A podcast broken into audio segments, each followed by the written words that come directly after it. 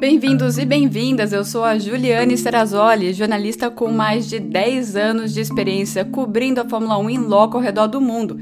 E essa é a versão em áudio do vídeo que eu sempre publico no meu Instagram, uma F1 Life, e no canal No Paddock da Fórmula 1 com a Ju no YouTube, tirando as dúvidas de vocês depois de cada GP da temporada.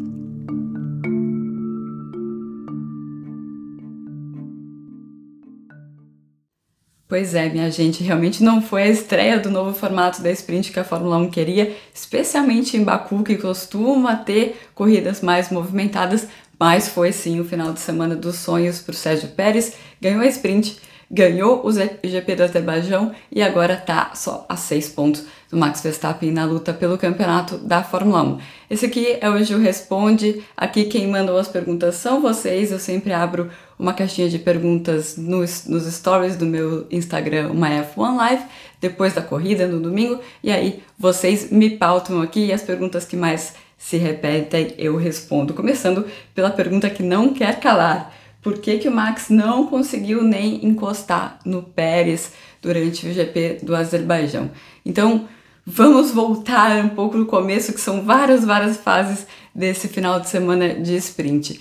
E em nenhum momento o Max Verstappen esteve claramente mais rápido do que o Sérgio Pérez durante o final de semana de sprint. O que aconteceu foi na classificação na sexta-feira, o Pérez errou na última volta e aí o Verstappen estava largando em segundo na corrida de domingo e o Sérgio Pérez em terceiro. Aí na corrida da sprint, na classificação da sprint, o Pérez fica na frente do Verstappen e na corrida da sprint, o Verstappen tem aquele toque com o, o George Russell e isso faz com que o carro dele fique desequilibrado o tempo inteiro e vamos guardar essa informação lá, porque essa informação vai ser importante na corrida do domingo. Mas mesmo assim, o Verstappen estava largando na frente do Pérez no domingo e não dava para imaginar que a diferença de ritmo entre os dois seria tão grande que faria com que o Pérez vencesse em condições normais. Aí a gente entra na corrida. O Charles Leclerc fez um excelente final de semana, estava largando na pole, mas sabia que na corrida ele não tinha muitas chances de lutar de igual para igual para Red Bull. Quem é que tem chances de lutar de igual para igual para igual Red Bull nesse campeonato? E o Max Verstappen passa o Charles Leclerc já na quarta volta. Começa a se desenhar bem a corrida para o Sérgio Pérez quando ele passa o Leclerc já na sexta volta e o Verstappen não abriu muito na ponta. Foi naquele momento uma opção do Verstappen não ir para cima e detonar o pneu médio dele. E isso acabou sendo algo que cobrou seu preço depois, porque quando o Pérez passa o Leclerc, a diferença entre os dois é de 1.3 e o Pérez consegue chegar na zona de DRS do Max Verstappen, que era isso que ele não queria que acontecesse. Ficando na zona de DRS, o Pérez tem automaticamente ali dois décimos por volta e fica colado no Verstappen. O Verstappen é obrigado a aumentar o ritmo, com isso ele começa a superaquecer o pneu traseiro e pede para ir para o box. Chega no momento do Max entrar no box, a decisão da Red Bull é tomada com base. Você tem uma bandeira amarela na pista com o Nick DeVries e eles acham que o Nick DeVries na verdade está demorando para achar a ré. Eles não percebem que tem a dianteira eh, esquerda tá virado para cá, os outros pneus virados para cá e a dianteira esquerda virada para cá porque ele tinha batido no muro e ele não conseguiria sair dali. Os engenheiros da Red Bull não viram isso, chamaram o Verstappen para o box e aí segundos depois dele entrar no box tem o safety car. Com o safety car, o Sérgio Pérez economiza tempo na sua parada e volta na frente do Max Verstappen na corrida. A partir de então, o Sérgio Pérez faz o ritmo que ele quer, o ritmo que ele pode na frente e o Max Verstappen percebe que ele não consegue fazer o mesmo ritmo que o Sérgio Pérez lá na frente. Por que, que o Max está tendo dificuldade aí? Vamos voltar à sprint. Ele não fez a sprint com o carro se comportando da maneira correta. Ele fez com o carro todo destroçado lá, com aquele buraco que estava na lateral do carro. Então ele percebe na corrida que o carro não está tendo, lembrando que a gente só teve um treino livre, né? Então a sprint servia como um laboratório para saber como o carro se comportaria na corrida, e ele percebe na corrida que o carro não está fazendo aquilo que ele gosta, ele gosta sempre de entrar na curva com o carro girando com uma maneira até meio violenta, assim, ele gosta disso, ele gosta desse tipo de resposta, frente presa e a traseira escorregando um pouco, e esse tipo de comportamento não está acontecendo, e ele vai tentando mudar no, nas configurações, ele muda o torque, ele muda diferencial, ele muda equilíbrio de freio, ele vai cada hora mudando alguma coisa para tentar solucionar esse problema, mas ao fazer todo esse laboratório aí, ele só vai destruindo mais os pneus traseiros dele, enquanto o, o Sérgio Pérez está tranquilo lá na frente, sem problema nenhum de equilíbrio no carro. E aí, quando o Max se acerta no finalzinho da corrida, o Sérgio Pérez já está longe demais e já está inalcançável lá na frente.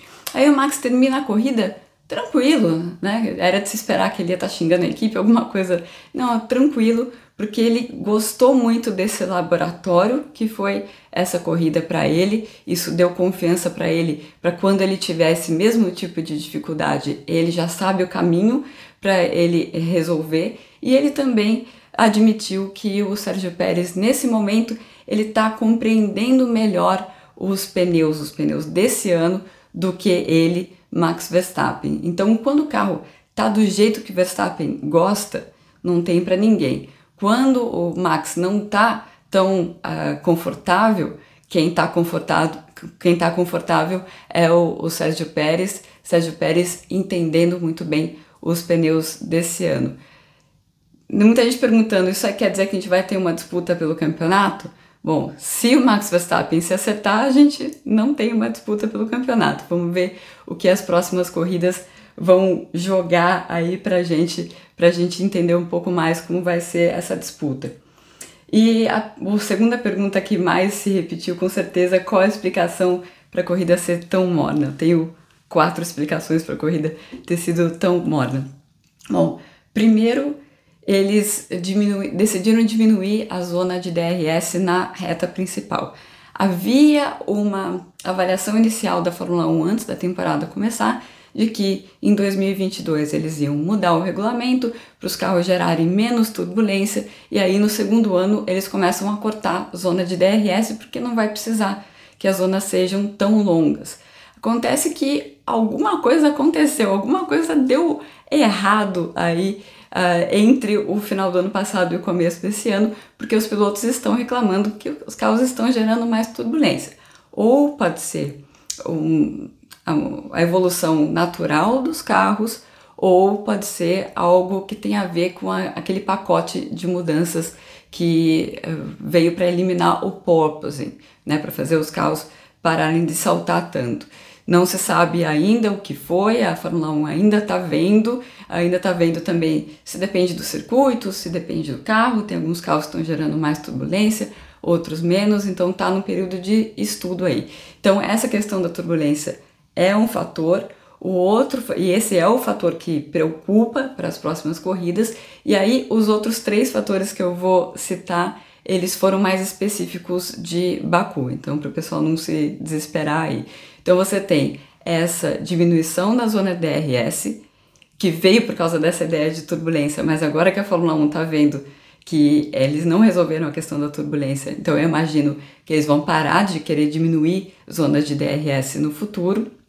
E aí você tem um pneu duro, que era o C3, o terceiro mais macio, na verdade, da escala da Pirelli, que estava durando muito bem. Para esse pneu durar muito bem na corrida, aconteceu uma, como se fala em inglês, uma tempestade perfeita para isso acontecer.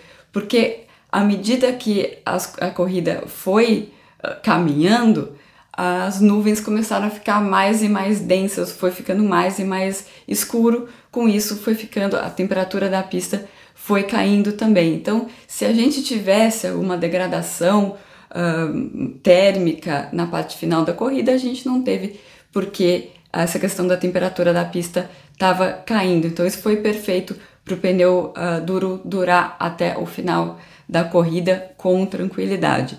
E aí você tem também a questão do safety car. O safety car aparece no momento absolutamente perfeito para os pilotos colocarem, tirar o pneu médio. Eles estavam começando a sofrer com o pneu médio, tinha inclusive uns seis pilotos que já tinham parado porque eles estavam sofrendo inclusive o Lewis Hamilton tinha parado, o próprio Max Verstappen, claro, tinha parado. Então seria o momento deles começarem a sofrer, ver quem ia ficar mais na pista, quem não ia ficar, e isso gera movimentações aí, mudanças de posição, mas isso não aconteceu porque o safety car caiu bem nessa hora. Todo mundo colocou o pneu mais consistente e foi até o final com ele. Então é uma, uma um conjunto de fatores que vai explicar porque o GP do Azerbaijão foi daqueles mais mornos. E eu vou lembrar mais uma coisa: GP do Azerbaijão, muitas vezes é esse GP um pouco mais morno, um pouco mais chatinho, até que alguém dá no muro e aí muda completamente a história da corrida. Estoura algum pneu, como aconteceu em 2021, e muda completamente a história da corrida. Em alguns momentos a gente teve o Lance Stroll dando um toquinho no muro, o próprio Sérgio Pérez dando um toque mais forte no muro, mas não foram fortes o suficiente para eh, o carro ficar pelo caminho, para a gente ter um safety car ou alguma coisa do tipo. Então são detalhes que acabam fazendo com que a corrida tenha ido para o lado aí do mais chatinho, ou poderia ter sido muito diferente por questão de, de centímetros aí. A próxima pergunta é sobre a Ferrari a Ferrari melhorou de verdade ou é apenas Baku? O histórico deles é bom por lá. Realmente, o histórico da Ferrari é bom em Baku, mas eu queria separar outros três elementos aí. A Ferrari fez a opção, eles têm novidades para colocar no carro, mas eles fizeram uma opção tática de não fazer isso nesse final de semana complicado aí de sprint, só com um treino livre. E parece ter sido a decisão acertada, porque teve várias equipes que sofreram para fazer o acerto do carro. E aí entra o segundo elemento que você tem, ok, a Ferrari andando bem, mas você tem as rivais diretas da Ferrari, a Aston Martin e a Mercedes, um pouco aquém do que elas poderiam fazer justamente por problemas de, de configuração. No caso da Aston Martin, o DRS estava funcionando de maneira intermitente na classificação era isso vinha de uma asa nova que eles colocaram para a corrida de Baku e a Mercedes estava perdida no, no acerto do carro. O George Russell foi estava completamente perdido, foi tentar copiar o acerto do Lewis Hamilton. Acho que ele nunca mais vai fazer isso porque ele não gostou nada do acerto que o Lewis Hamilton estava fazendo e eles ficaram longe de estar tá com o carro otimizados para esse GP. Então você tem uma Ferrari mais otimizada, a Ferrari do Charles Leclerc, né, porque o Carlos Sainz estava completamente perdido ao longo de todo o final de semana, isso se via mais claramente na classificação, que é quando o piloto precisa ter confiança, ele realmente não tinha, mas estou falando da Ferrari do Charles Leclerc, otimizada, o piloto super confiante, um final de semana irretocável do Charles Leclerc, tirando aquele toquezinho que ele deu no muro no final da classificação. E oh, enquanto isso, você tem o segundo fator, que são as outras equipes não estando otimizadas. Aí você tem na corrida, o grande problema da Ferrari é em relação à, à temperatura dos pneus, então isso faz com que eles Uh, eles aqueçam bem o pneu para classificação, mas eles pagam caro para isso na corrida. Quando você tem uma corrida em que o desgaste de pneus não é tão importante, então essa dificuldade que eles têm também deixa de ser tão importante. Daí você vê, com essa conjuntura de fatores, você vê a Ferrari tendo um bom final de semana e conseguindo tirar bons pontos disso. Tem uma coisa que sempre as pessoas falam, Ju, faz mais vídeo, a gente quer ver mais você e ver você falar e tal. Fica o convite que eu sempre faço vídeo, fico uma hora aí, live, sempre no sábado, algumas horas depois da classificação. É parte do conteúdo que eu faço especialmente para o pessoal do Catarse, então eu coloco aqui, vocês deem uma olhada no, no projeto do, do Catarse, chamando o Paddock da Fórmula 1 com a Ju. Tem vários tipos de assinatura, e aí tem assinatura que dá acesso às lives, que aí eu falo sobre toda a expectativa para a corrida e também sobre as fofocas do paddock e as pessoas podem perguntar o que elas quiserem para mim no tete a tete, ao vivo. É, a próxima pergunta que vocês mandaram lá no Instagram é por que a Alpine foi tão mal nesse final de semana? Eu fiz até uma lista aqui que eu vou ter que consultar a lista porque não foi pouco não. O exemplo que a gente teve da Alpine foi uma um, combinação entre não acertar bem o carro, não acertar bem o carro que foi atualizado, que é pior ainda, e uh, problemas de confiabilidade também. Tudo com começa no treino livre, no único treino livre, o Pierre Gasly teve uma uh, queda de pressão hidráulica que gerou um fogaréu no motor.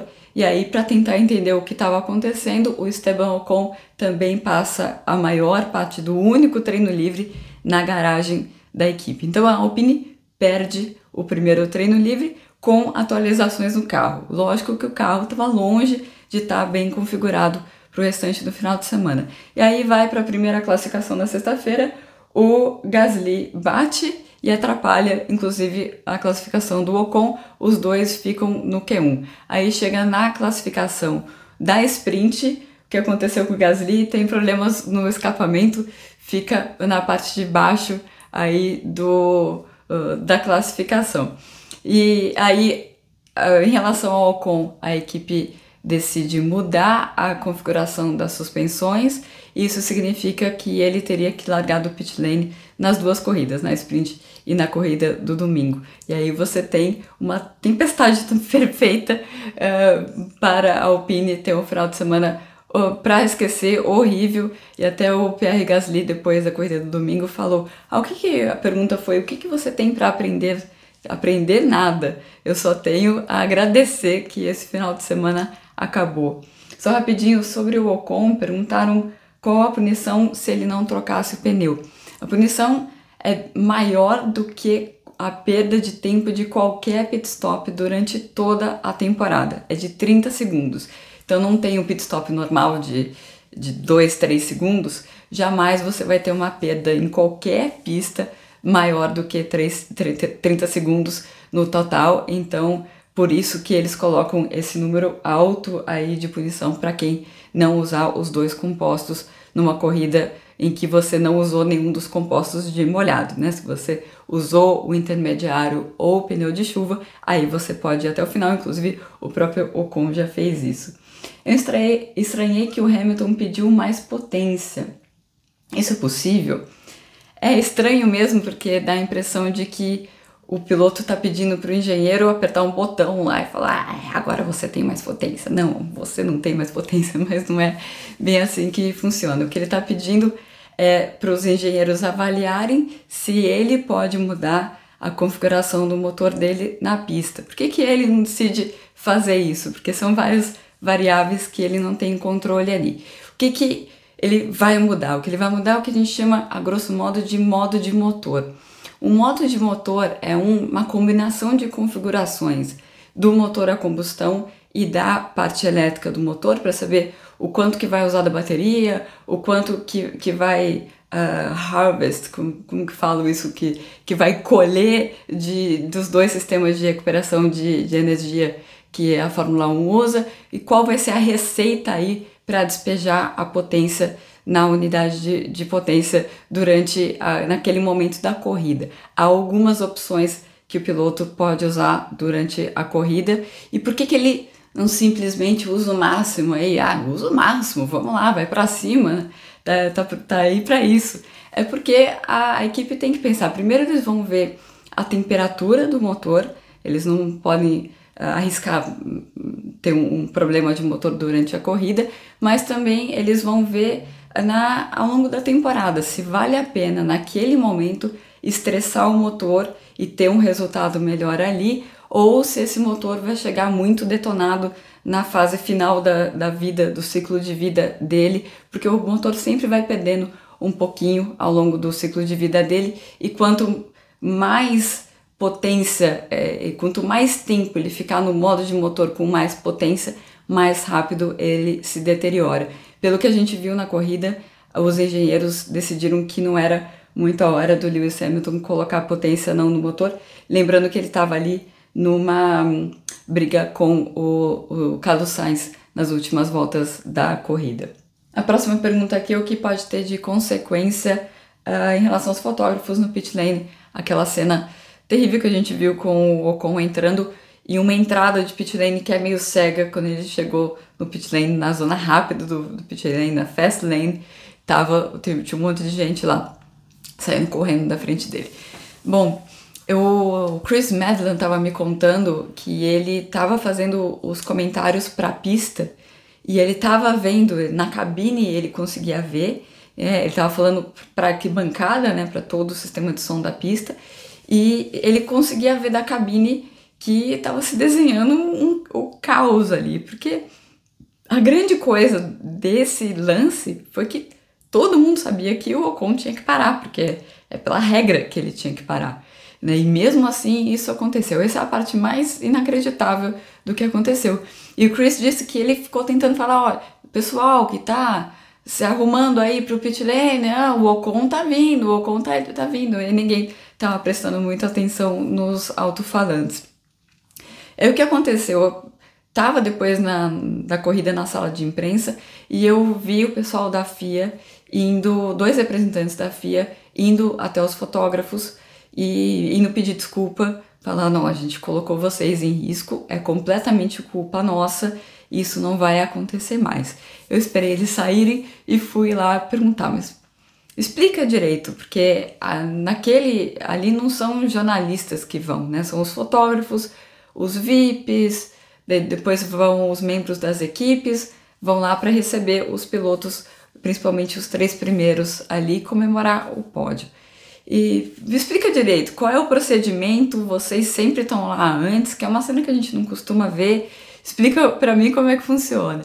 E eles falaram assim, que cada pista é uma pista, às vezes tem um lugar, uma área mais segura para eles ficarem, às vezes não tem, às vezes eles vêm de um lado, às vezes do outro, e a, às vezes eles montam aquela barreira, né? Que a barreira é para proteger os pilotos e os carros, daí os fotógrafos tudo ficam por fora da barreira.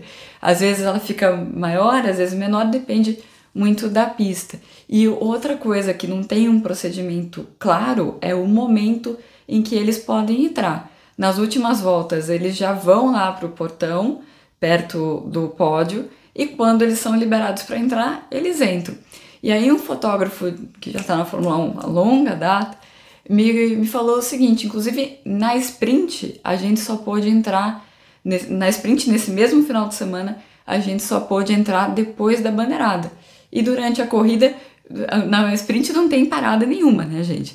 Durante a corrida, que todo mundo sabia que o Ocon tinha que entrar, eles liberaram é, mais cedo para os fotógrafos, enfim, para quem queria acompanhar e quem precisava acompanhar a festa do pódio mais de perto. O que esse, que esse é, fotógrafo falou para mim é com certeza o que vai acontecer é que o nosso acesso vai ser pior. Sempre é isso que acontece, mas é claro, uma questão de segurança nem tem discussão.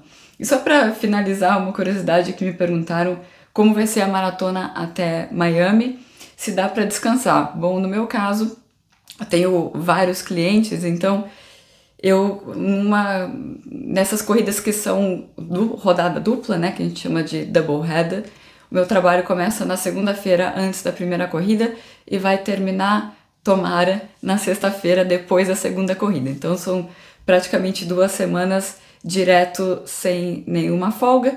E aí a gente tem logo depois um triple header. Então a gente tem duas corridas, um final de semana livre e depois três corridas seguidas. Então Nessas seis semanas com cinco corridas, eu provavelmente vou ter uh, um diazinho, talvez dois dias de folga em tudo isso, e daí no triple header, nas três corridas seguidas, que vão ser Imola, uh, Mônaco e Barcelona, eu nem volto para casa, inclusive. Porque vocês percebem, eu tô no meu cenário normal aqui em Londres, porque eu voei de, de Baku na madrugada do uh, domingo para segunda-feira, e aí na, na quarta-feira é, de Londres você consegue ir para Miami e estar ainda no mesmo dia. Então na quarta-feira eu vou para Miami para começar a trabalhar na pista já na quinta-feira.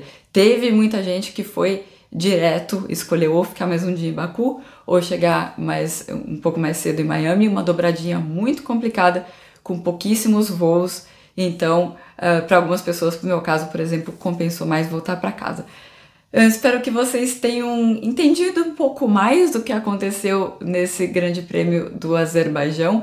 Vamos esperar as próximas sprints para ver se esse formato funciona, quais as mudanças que precisam ser feitas. Já deu para perceber que tem um probleminha ali no regulamento dos pneus.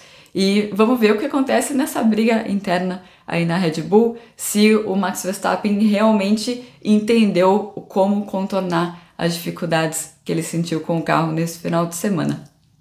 Até a próxima, depois de Miami eu volto. Gostou dessa edição do Ju Responde? Bom, para acompanhar todo o meu material, participar de lives exclusivas e ainda ganhar prêmios, faça parte do projeto do Catarse, o No Paddock da Fórmula 1 com a Ju, que inclusive tem o seu podcast exclusivo com convidados especiais. Para saber mais, acesse o www.catarse.me barra no paddock.